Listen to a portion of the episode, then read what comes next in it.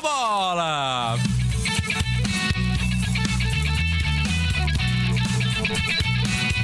Cabeça na trave! Boa tarde. Sejam bem-vindos à última edição do Bola na Trave do ano de 2023. No programa de hoje, você confere os jogos da rodada de encerramento do Brasileirão. Olá, ouvintes da Rádio Fontuvsk. Eu sou Rafael Cardoso e hoje temos aqui conosco o comentarista Arthur Ricardo. Boa tarde, Rafael, e a todos os nossos ouvintes. É um prazer participar do Bola, trazendo um pouquinho da minha visão sobre os jogos dessa edição. O Campeonato Brasileiro está chegando ao fim. Falta apenas uma rodada e todos os 10 jogos serão disputados amanhã, quarta-feira, às 9h30 da noite. Com isso, serão oficialmente definidos os times rebaixados, classificados e o grande campeão da edição de 2023 do torneio. Muitos desses resultados já estão confirmados ou muito bem encaminhados, mas você sabe que no futebol tudo é possível. Então vamos ver com nossos repórteres como vão ser as últimas partidas do campeonato. Que tal começarmos com o jogo entre Santos e Fortaleza? Essa partida vai acontecer na Vila Belmiro e é mais importante para a equipe paulista. O Santos joga para confirmar sua permanência na Série A. Quem vem com mais detalhes é a repórter Isadora Pavei.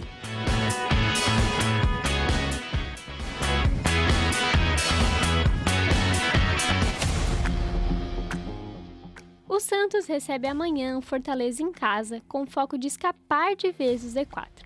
A equipe conta com o apoio da torcida lotada. Os 11 mil ingressos da Vila Belmiro foram vendidos.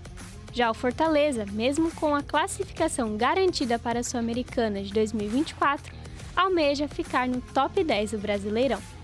Com a casa cheia e a volta do zagueiro João Basso, o Santos espera fechar a temporada de 2023 somando pontos para não ser rebaixado pela primeira vez na história. Porém, o time está com dois desfalques. Os jogadores Joaquim e Rodrigo Fernandes cumprem suspensão do último jogo contra o Atlético Paranaense. Em coletiva para Santos TV, o técnico Marcelo Fernandes fala sobre o desempenho do time no campeonato. Quando tudo isso começou, ninguém esperava que o Santos fosse chegar na última rodada dependendo de si. Todo mundo já tinha enterrado o Santos. A gente tem um monte de vídeo de um monte de pessoas dizendo que o Santos ia cair. E a gente pode ter certeza que a gente vai dar a vida e o Santos não vai cair, porque a gente tem, junto com o nosso torcedor, uma partida difícil, mas que a gente sabe que a gente construiu até agora, o que a gente galgou, o que a gente ganhou de jogo fora, para poder estar nessa situação agora dependendo só da gente. Já o Fortaleza ocupa a décima colocação na competição e conquista 51 pontos na tabela. É a quinta vez na história que o time ultrapassa a marca de 50 pontos e é o primeiro clube nordestino a jogar a Série A por seis anos seguidos. O jogador Tinga fala sobre o foco do Fortaleza para o jogo em coletiva para a TV Leão. Que a gente está tá preparado para tudo e esse jogo contra o Santos, né, como no, no, ano passado, foi decisivo e esse jogo vai ser decisivo para nós também. Né? A gente sabe da dificuldade que vai ser lá, eles estão vindo uma pressão, né, ainda, né, claro que depende só deles, né? A gente, o Fortaleza vai, vai honrar, nós jogadores vamos fazer de tudo para conseguir os três pontos, que a gente quer também terminar entre os dez no Campeonato Brasileiro. Então isso é muito bom né? e financeiramente para o clube também. Então, acho que a gente vai fazer o máximo para conseguir a vitória. Com os detalhes de pré-jogo de Santos e Fortaleza, eu sou Isadora Pavei para o Bola na Trave. O Santos, apesar do ano difícil, está perto de garantir mais uma temporada na elite nacional enquanto Fortaleza vai jogar apenas para cumprir tabela e fechar o ano bem, apesar do vice na Sul-Americana. O Vasco vai até Bragança Paulista enfrentar o Bragantino, na busca da permanência na Série A. Quem traz mais detalhes é o repórter Vitório Flori.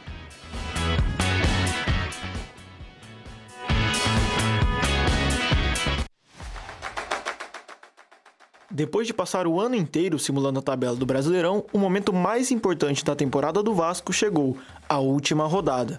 Do outro lado, o Red Bull Bragantino cumpre tabela após garantir seu objetivo na temporada, a vaga para a próxima Libertadores. Na 16ª posição, com 42 pontos, o Vasco depende apenas de si para se livrar do rebaixamento. Em São Januário, amanhã, o técnico Ramon Dias terá todo o elenco à disposição Ex-jogador do Massa Bruta, Bruno Prachetes deve ir ao jogo com uma multa de 1 milhão paga pelo Cruz Maltino. A partida marca também a despedida de Sebastião Ferreira, que está no planejamento de pré-temporada do Ralston Dínamo e retorna de empréstimo. A provável escalação do time carioca tem Léo Jardim no gol, Puma Rodrigues, Maicon, Léo e Lucas Piton formando a linha de quatro defensiva. Zé Gabriel, Paulinho e Jair no meio-campo e Gabriel Peck, Paê e Pablo Verrete à frente. Antes da partida decisiva, Ramon Dias destacou a importância do duelo para salvar o Vasco. A mí me gusta mi equipo como está. Tiene ímpetu, tiene garra, tiene determinación, tiene coraje. Así que dependemos de nosotros. Eso es muy bueno para nosotros, porque dependemos de nosotros mismos, de lo, de- de lo que podemos hacer durante el último partido para, para quedarse en la primera división o bajar. Pero yo tengo mucha confianza en el equipo, en todo, en todo el grupo, la entrega que tiene. Após vencer o Coritiba na última rodada, o Red Bull Bragantino não tem mais pretensões no Campeonato Brasileiro. Na sexta posição, com 52 pontos, o clube paulista pode apenas ultrapassar o Botafogo e quer encerrar a Série A com vitória. O técnico Pedro Caixinha não terá Juninho Capixaba e Matheus Gonçalves à disposição. A dupla levou o terceiro amarelo contra o Coxa e está suspensa. Titular, Capixaba deve ser substituído por Léo Realpe. A escalação completa do Massa Bruta conta com Cleiton, André Hurtado, Léo Ortiz, Luan Cândido e Léo Realpe na defesa. Matheus Fernandes, Jadson Silva e Lucas Evangelista povoando o meio-campo e Elinho, Henri Mosqueira e Eduardo Sacha fechando o trio ofensivo. Caixinha segue com objetivos dentro do Brasileirão e quer encerrar com vitória. Para nós há dois pontos fundamentais em relação ao próximo jogo. Um é que ainda tem a ver com a definição dos nossos próprios objetivos. Que objetivos é que eu estou a falar? E só os vamos conseguir se ganharmos o jogo. Que tem a ver de fazermos uma, uma pontuação melhor no segundo turno, mesmo com este, com este passado recente tão, tão negro e, e, a abrir-se um bocadinho essas nuvens, mas fazer melhor em termos de um ponto ah, no segundo turno do que fizemos em relação ao primeiro. Depois da batalha de Itu no ano passado, chegou a vez do Vasco usar a força da barreira para parar o Massa Bruta e seguir na elite do futebol brasileiro. Com as informações de Vasco e Red Bull Bragantino, Vitório Fleury para o Bola na Trave. Após um, bom, após um bom início de campeonato, o Cruz Maltino decaiu, não conseguiu se recuperar e agora chega para o jogo da vida. Já o Braga alcançou seus objetivos na temporada, se despediu do torcedor em casa e viaja para o Rio de Janeiro para cumprir tabela. O Atlético Mineiro visita o Bahia, ainda com chances de vencer o Brasileirão, mas para isso vai precisar torcer contra o Palmeiras. Já o time baiano vai para o jogo no tudo ou nada, para escapar do rebaixamento. Mais detalhes com a repórter Lívia Goulart. As duas equipes precisam vencer o jogo para encerrar feliz o campeonato. O Bahia porque briga para não cair para a Série B e o Atlético porque tem chances de ganhar o título. O Galo é o segundo colocado com 66 pontos. Já o Bahia está no outro extremo da tabela, abre a zona da degola na 17ª posição e soma 41 pontos. A equipe não está em uma boa fase, só venceu um dos últimos cinco jogos e vem de uma derrota amarga para o já rebaixado América Mineiro. Enquanto isso, o Galo vem embalado e derrotou o São Paulo no último sábado. Não perde a nove jogos e está na cola do líder Palmeiras, que tem três pontos a mais.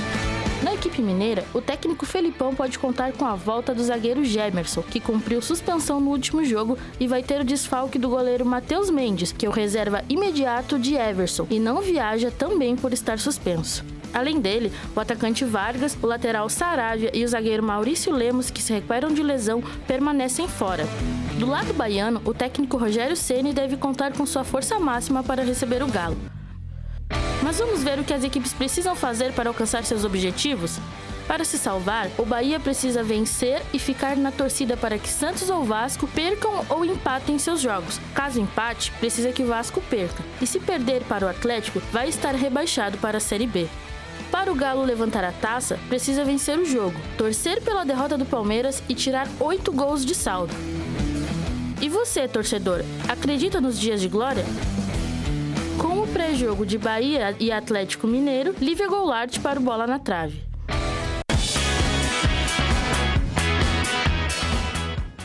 Fim de temporada para as equipes. Se cair, esse vai ser o quinto rebaixamento do Bahia para a Série B, sendo o terceiro em 10 anos. E se conseguir levar o título, o Galo se torna tetracampeão, já que além dos títulos de 71 e de 2021, recentemente teve o reconhecimento da CBF como campeão brasileiro de 1937. Agora que já falamos dos três times que ainda disputam a permanência na Série A, Santos, Vasco e Bahia, Arthur, qual é a sua visão da briga contra o rebaixamento nessa reta final? Quem você acredita que vai cair? Pelo que parece, vai ser o Bahia. O time desperdiçou duas grandes chances nas últimas duas rodadas, uma contra o América Mineiro já rebaixado, outra contra o São Paulo em casa. E isso foi logo após, a, após o, a, o grande triunfo contra o Corinthians por 5 a 1 Aí veio como um banho de água fria tudo isso. O time parecia que ia escapar e vai ter um final de campeonato bem difícil pela frente, tendo que torcer a favor de outros resultados. Já o Vasco teve um, aquele início tenebroso, chegou a figurar entre o time entre a lanterna do campeonato, mas as contratações que o time fez ali no meio do ano conseguiram entrar bem, conseguiram performar bem, o Verrete, o Medel, o Paê. O time até chegou a fazer campanha de G6 nesse segundo turno, e até em algum momento parecia que ia pegar uma Sul-Americana. Nas últimas quatro rodadas o Vasco não vem muito bem, dois empates, duas derrotas. Mas o, pelo arrancada que teve no segundo, segundo turno do campeonato, o Vasco vai bem, sim. Já o Santos teve muita dificuldade o ano inteiro, lutou contra, contra o rebaixamento. Teve uma sequência boa que chegaram a derrotar o Bahia, o Vasco e o Palmeiras até o líder. Mas aí teve aquele 7x1 contra o Internacional que acabou com tudo. O Santos acabou até se recuperando bem, temos dois deslizes nas últimas duas rodadas, mas pelo que fez ao longo do campeonato, vai conseguir se salvar sim. Bom, vamos acompanhar para ver quem vai ser o último rebaixado desse ano. Agora vamos para um rápido intervalo. Não saia daí, o Bola na Trave volta já.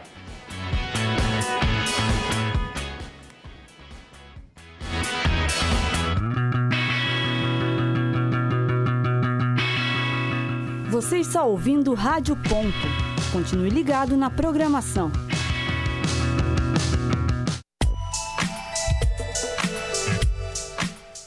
Rádio Ponto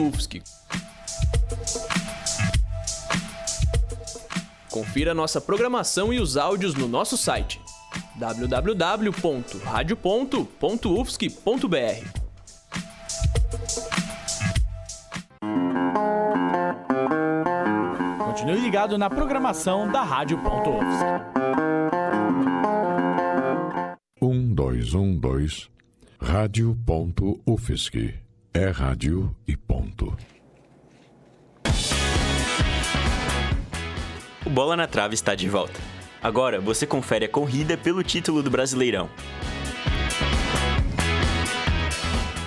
E vai rolar a revanche da final da Copa do Brasil.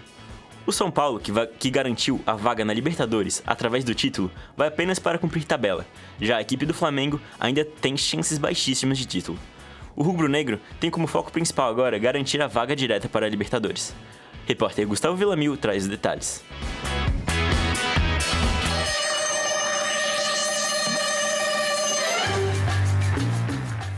O Flamengo vai a campo às 9h30 da noite desta quarta-feira, buscando uma missão quase impossível: o título brasileiro de 2023. Ele enfrentará a equipe do São Paulo, seu algoz na Copa do Brasil neste ano, precisando tirar uma vantagem de 16 gols do atual líder do campeonato, o Palmeiras. O São Paulo já está em ritmo de férias, após garantir vaga na Sul-Americana mesmo perdendo para o Galo. O tricolor paulista não briga por mais nada no Brasileirão. Flamengo venceu seu último jogo em casa contra o Cuiabá por 2 a 1, em um jogo marcado pela despedida de Rodrigo Caio e pela aposentadoria do ídolo Felipe Luiz. Ao fim de jogo, Felipe Luiz falou sobre seguir a sua carreira como treinador. Confira a fala do lateral. A gente vai te ver em breve na beira do campo agora, é o próximo passo? É o meu, é o meu próximo objetivo. Eu tenho esse sonho, estou estudando para isso, preciso me preparar. Mas assim, é... não me vejo fora do. Não, não me vejo trabalhando em outro lugar que não seja trabalhando no campo. Esse será o quarto confronto entre as equipes esse ano. Até o momento, são dois empates e uma vitória paulista, que deu o título inédito da Copa do Brasil 2023 para o São Paulo. A provável escalação do São Paulo é Rafael, Rafinha, Arboleda, Beraldo, Caio Paulista, Pablo Maia, Alisson, Lucas Moura, Wellington Rato, Luciano e Juan. Já o Flamengo perdeu o Pereira por suspensão e vem com a provável escalação: Rossi, Varela, Fabrício Bruno, Pablo, Ayrton Lucas, Pulgar, Gerson, Arrascaeta, Bruno Henrique, Everton Cebolinha e Pedro. Com as informações de São Paulo e Flamengo, Gustavo Villamil para o Bola na Trave.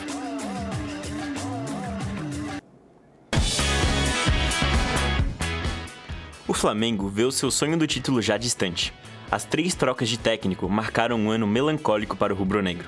Já o São Paulo, que focou nas Copas em 2023, conquistou o título inédito da Copa do Brasil. Palmeiras visita o Cruzeiro com uma mão na taça. O time paulista já garantiu, já garantirá o título com apenas um simples empate. Já o time mineiro escapou do rebaixamento na rodada passada e tem grandes chances de pegar a última vaga da Sul-Americana. Mais informações com o repórter Pedro Fatá.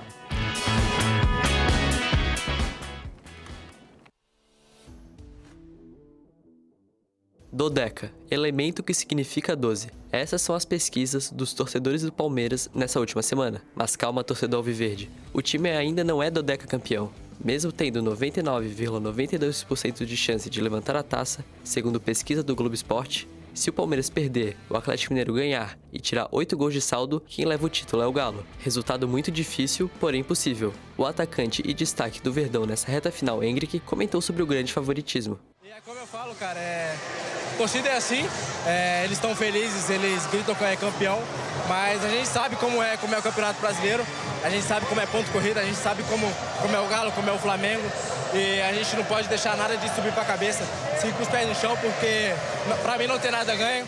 Relembrando aqui, após a 27ª rodada, o líder Botafogo estava 14 pontos na frente do quinto colocado Palmeiras. As chances de título naquele momento eram de 90% para o Glorioso e de menos de 1% para o Verdão. Hoje a diferença caiu e o Palmeiras assumiu a ponta com 5 pontos de vantagem para o time carioca. Talvez o principal motivo dessa reviravolta foi o duelo entre as equipes na rodada 31. O Alviverde reverteu um placar de 3 a 0 e abalou principalmente o psicológico do Botafogo, que depois teve 7 jogos, mas nenhuma vitória. Apesar dos torcedores palmeirenses estarem felizes com a situação do time, eles estão aflitos e com medo da possibilidade da saída do técnico Abel Ferreira. Segundo o jornalista argentino César Luiz Melo, Abel está verbalmente acertado com o Al-Sadd do Catar. A torcida que canta e vibra teme que esta seja a última partida do português comandando o Palmeiras. Para o jogo, Cruzeiro e Palmeiras devem repetir as escalações. Como comentado anteriormente, o Verdão busca confirmar o título. Já o Cabuloso quer garantir uma vaga na Sul-Americana ano que vem. Para isso, precisa apenas de um ponto ou um tropeço do Santos.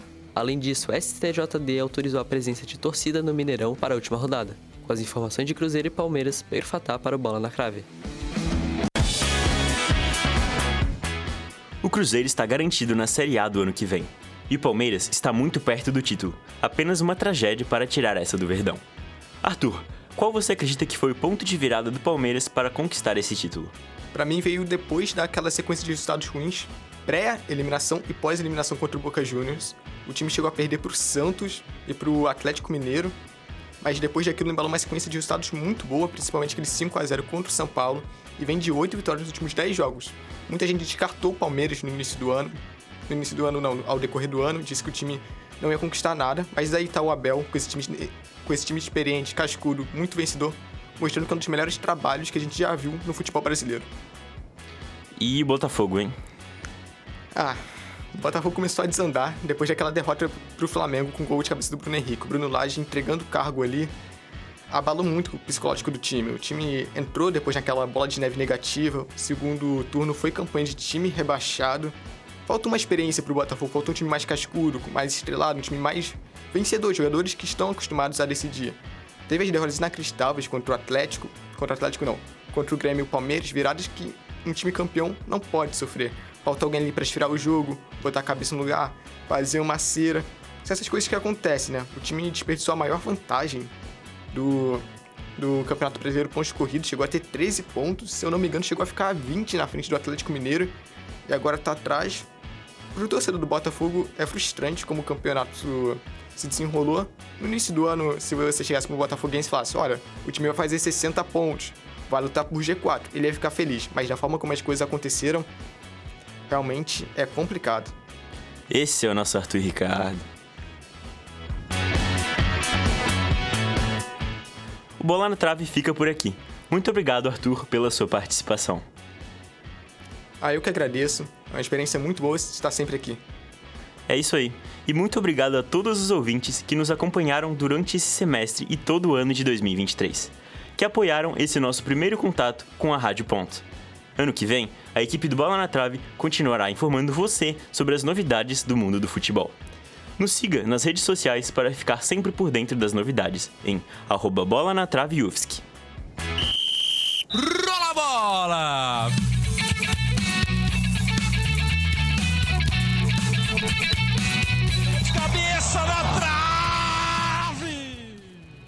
Bola na Trave é produzido pelo Núcleo de Jornalismo Esportivo da Universidade Federal de Santa Catarina. Apresentação e roteiro por Rafael Cardoso, comentários por Ricar- Arthur Ricardo. Reportagens produzidas por Gustavo Villamil, Isadora Pavei, Lívia Goulart, Pedro Fatá e Vitório Flori. Coordenação dos graduandos Crisan Isauro e Duda Souza. Orientação de Amanda Estela Túlio, Francisco Neves, Matheus Bastos e Matheus Welter. Na técnica, Vitório Flori e Peter Lobo. Orientação geral da, Valci- da professora Valciso Culoto. Rádio.UFSC. É jornalismo esportivo, é rádio e ponto.